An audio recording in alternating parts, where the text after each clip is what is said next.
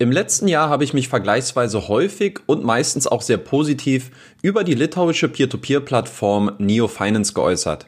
Besonders jetzt, da sich der Peer-to-Peer-Sektor in einer sehr turbulenten Phase befindet, zeigt sich aus meiner Sicht, wie wichtig es ist, auf Unternehmen zu setzen, die auch in einem regulierten Umfeld arbeiten und die durch Lizenzen, wie zum Beispiel die Electronic Money Institution, sicherstellen, dass das Kapital der Anleger von dem des Unternehmens getrennt wird und nicht veruntreut werden kann.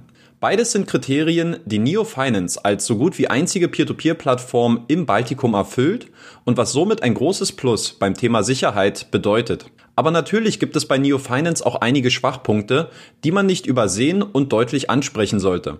Insbesondere die Investitionserfahrung und die auf der Peer-to-Peer-Plattform erzielte Rendite sorgen in vielen Foren für Diskussionsstoff. Teilweise werden sogar negative Renditen erzielt, was natürlich nicht Sinn der Sache sein sollte. Egal, wie gut der Business Case auch aussieht und wie sicher das Unternehmen ist. Heute, nachdem ich selbst über ein Jahr auf Neo Finance investiert gewesen bin, möchte ich dir meine Investitionserfahrungen zeigen, auf welche Faktoren es aus meiner Sicht ankommt und wie ich vorgehen würde, wenn ich heute nochmal neu anfangen könnte.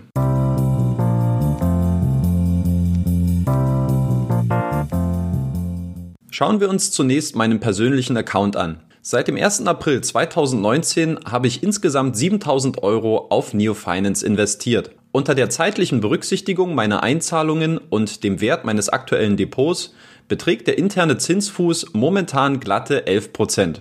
Das sieht auf den ersten Blick also ganz gut aus. Was hierbei schon berücksichtigt wird, ist ein Quellensteuerabzug von 15% auf die erhaltenen Zinszahlungen. Kleiner Einschub zum Thema Steuern. Bei der Steuererklärung können aktuell 10 der 15% Quellensteuer als Abgeltungssteuer angesetzt werden. Die anderen 5% kann man sich durch einen Erstattungsantrag in Litauen zurückholen. Hierfür wird das Das-1-Formular benötigt, welches nicht ganz einfach zu übersetzen ist. Wenn ich Zeit habe, werde ich damit mal zum Finanzamt gehen und anschließend ein Template erstellen, wie man dieses Formular ausfüllt. Es gibt aber wohl auch eine Möglichkeit, wie alle Zinseinnahmen bis 500 Euro vom Abzug der Quellensteuer verschont bleiben. Neo Finance arbeitet hier gerade an einer Lösung, sodass dieses Thema hoffentlich zeitnah erledigt sein sollte. Kommen wir nun zurück zu meinen Investments und der Frage, wie ich genau investiert habe und für wie nachhaltig ich diese Rendite auch einschätze. Mit A, B und C Ratings bietet Neo Finance insgesamt drei unterschiedliche Risikoklassen an, die normalerweise eine Verzinsung zwischen 6 und 27 Prozent versprechen. Durch Anpassungen aufgrund des Coronavirus beträgt die Spanne aktuell jedoch zwischen 7 bis 30 Prozent. Anfänglich habe ich mich eher für die etwas progressiveren Einstellungen entschieden und primär in B-Ratings, aber auch vereinzelt in Kredite mit C-Ratings investiert. Seit November 2019 habe ich dann jedoch ausschließlich die konservativen A-Ratings bevorzugt, um das Rendite-Risiko-Verhältnis etwas besser auszubalancieren. Bis auf zwei Ausnahmen habe ich keine Kredite verkauft und ich habe auch nicht den Provision Fund genutzt, bei dem man sich gegen eine Gebühr vor Kreditausfällen absichern kann. Mehr dazu dann später. Insgesamt ergibt sich dadurch folgendes Gesamtbild bei mir. Von den insgesamt 408 Krediten, an denen ich beteiligt bin, entfallen 138 auf das A-Rating, 233 auf das B-Rating und 37 auf das C-Rating. Über alle Kredite hinweg betrachtet liegt der monetäre Anteil an Krediten, die aktuell mindestens einen Tag im Zahlungsrückstand sind, bei 25 Prozent. Bei der quantitativen Anzahl sind es sogar 26,5 Prozent.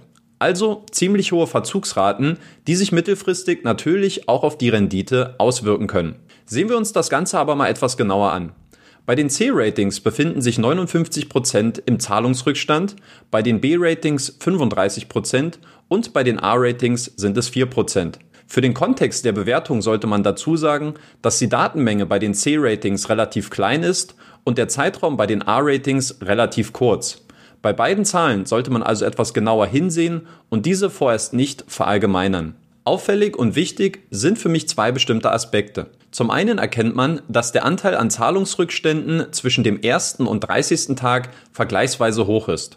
Mir wurde gesagt, dass es bei den Kreditnehmern je nach Tag der Ratenfälligkeit und dem Tag der Auszahlung des Gehalts immer mal zu kleineren Verzögerungen kommen kann. Da die Verzugsgebühren in diesem Stadium nur wenige Cents betragen, sind die litauischen Kreditnehmer hierbei wohl auch etwas entspannter. Bleibt also zu hoffen, dass sich die Zahlungsverzögerungen nicht weiter nach hinten verschieben. Aus meiner Sicht ist daher besonders der Zeitraum relevant, wo sich die Kredite bereits mit mehr als 90 Tagen in Verzug befinden.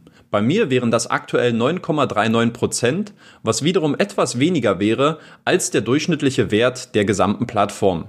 Hier liegt der Wert nämlich bei einem herangezogenen Kreditvolumen von 44,41 Millionen Euro bei 11,97 Prozent. Bei den historischen Daten kann man auch sehr gut erkennen, wie stark sich die Verzugsquote bei den einzelnen Ratings unterscheidet. Sind es bei den A-Ratings nur 3,45%, sind es bei den C-Ratings schon 22,5%. Also wie immer, eine höhere Rendite bedeutet auch ein höheres Risiko. Ihr kennt das Spiel. Eine aus meiner Sicht zentrale Frage, wenn es um die Rendite bei Neo Finance geht, ist der Umgang mit Absicherungen bei Kreditausfällen. Insgesamt gibt es dafür drei Optionen. Die erste Variante wäre die Nutzung des Provision Funds. Diese Option eignet sich aus meiner Sicht aber wirklich nur für erzkonservative Anleger, die auch mit zwei bis drei Prozent Rendite im Jahr zufrieden sind. Der Provision Fund funktioniert so, dass der Investor im Vorfeld eine Gebühr bezahlt, abhängig vom Rating und der Kreditlaufzeit, als Austausch für die Übernahme des Kreditrisikos. Der Vorteil, Sobald der Kreditnehmer anfängt, seinen Kredit zu tilgen, bekommt der Investor mit dem Provision Fund eine pünktliche Zahlung der monatlichen Kreditrate garantiert, unabhängig von Verspätungen oder Ausfällen.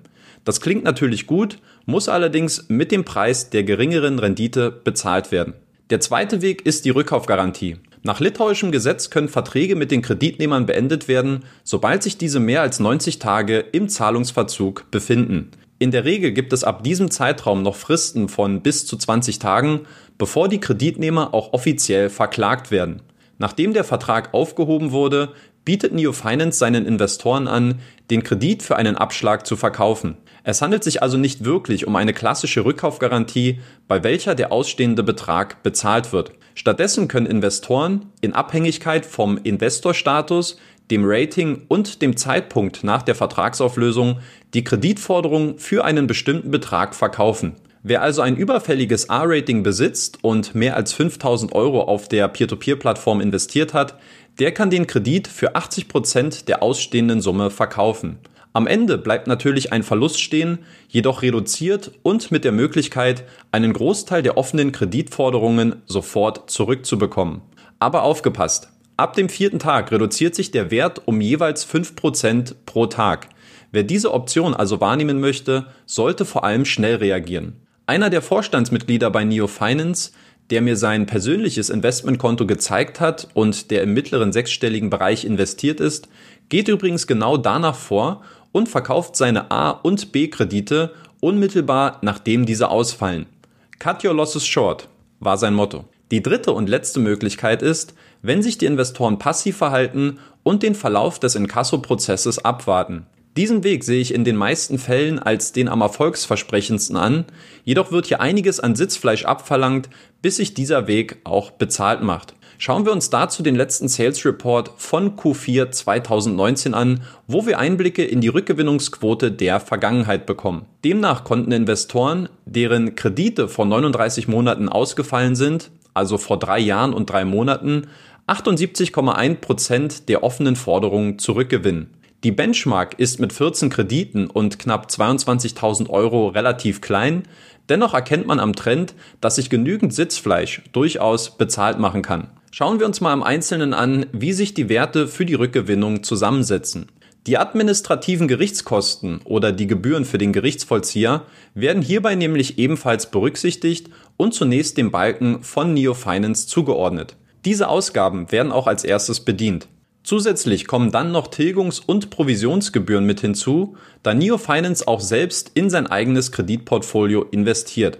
Aktuell sind das übrigens um die 12 Prozent.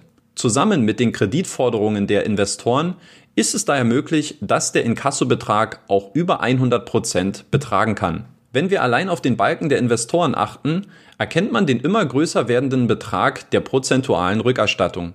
Sicherlich wird dieser mit der Zeit weiter abflachen, aber nach meinen Einschätzungen kann es sich durchaus dahin entwickeln, dass Kredite, die jetzt aktuell in den Inkassoprozess wandern, nach vier oder fünf Jahren vollständig zurückgezahlt werden können.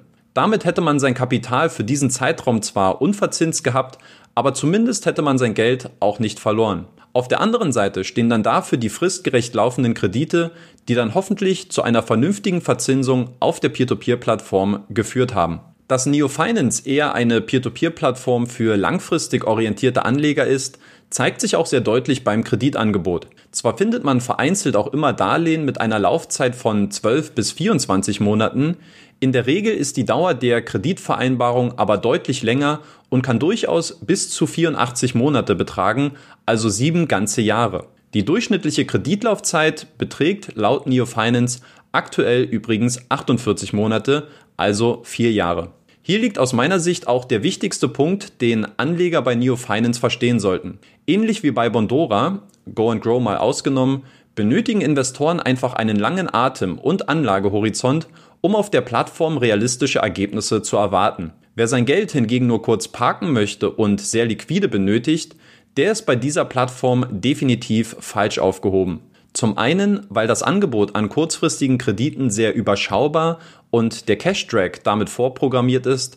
Zum anderen, weil Gebühren und Abschläge auf dem Zweitmarkt natürlich in Abhängigkeit vom Kreditstatus ordentlich ins Kontor schlagen können. Hier sind aus meiner Sicht die vier wichtigsten Punkte zusammengefasst, wie ich persönlich vorgehen würde, hätte ich heute nochmal die Chance, neu bei Neo Finance zu investieren. Erstens, ich würde ausschließlich in die konservativen A-Ratings investieren, da diese aus meiner Sicht das langfristig beste Chancen-Risiko-Verhältnis von allen Risikoklassen bieten. Zweitens, wenn ich mehr als 5000 Euro investiert und mich gleichzeitig auf A-Ratings fokussiert hätte, würde ich im Fall einer Vertragsauflösung die Option der Rückkaufgarantie nutzen und 20% vom Kredit als Verlust abschreiben. Bei weniger als 5000 Euro und oder anderen Risikoklassen würde ich stattdessen den Inkasso-Prozess abwarten.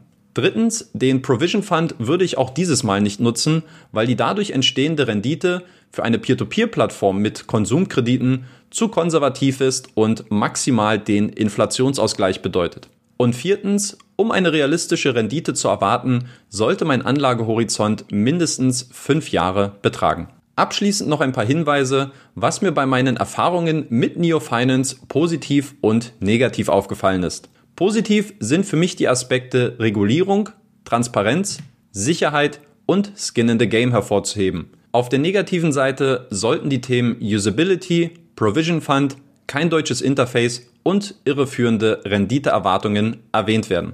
Kommen wir nun zum Fazit meiner Erfahrungen mit Neo Finance nach einem Jahr. Aus meiner Sicht hat sich die Peer-to-Peer-Plattform leider mehrere Baustellen selbstverschuldet aufgemacht, die das Leben der Investoren unnötig erschweren. Das großartige Potenzial dieses Unternehmens, von dem ich nach wie vor überzeugt bin, kommt dadurch leider nur wenig zum Vorschein. Ähnlich zu Mintos und Wire Invest habe ich auch bei Neo Finance meine Investments vorerst gestoppt. Die aktuelle Marktlage animiert mich nicht wirklich dazu, jetzt den selbstbewussten Helden zu spielen und weitere Kredite zu finanzieren. Das hat aus meiner Sicht nichts mit mangelndem Vertrauen in die Plattform selbst zu tun, auch wenn das von anderen Personen gerne suggeriert wird, sondern vielmehr mit gesundem Menschenverstand. Zudem bin ich jetzt gespannt zu beobachten, wie sich die Zahlen der rückständigen Kreditforderungen entwickeln werden und wie sich dadurch auch der Cashflow und die Rendite anpassen wird. Insofern warte ich jetzt die Entwicklungen der nächsten Monate ab plane aber langfristig weiter bei Neo Finance zu investieren, da die Plattform aus meiner Sicht immer noch zu den besten Anbietern im Baltikum gehört. Übrigens glaube ich auch, dass Neo Finance zu den großen Gewinnern einer womöglichen Krise gehören kann. Falls euch bei Neo Finance also auch die wirtschaftliche Perspektive interessiert und wie ich zu dieser Einschätzung komme, dann schreibt mir das doch gerne mal in die Kommentare. Auch sonst könnt ihr mir wieder gerne euer Feedback da lassen, wie euch das Video gefallen hat und welche Erfahrungen ihr bereits mit Neo Finance gesammelt habt. In diesem Sinne, euch alles Gute, passt auf euch auf und bis Danny.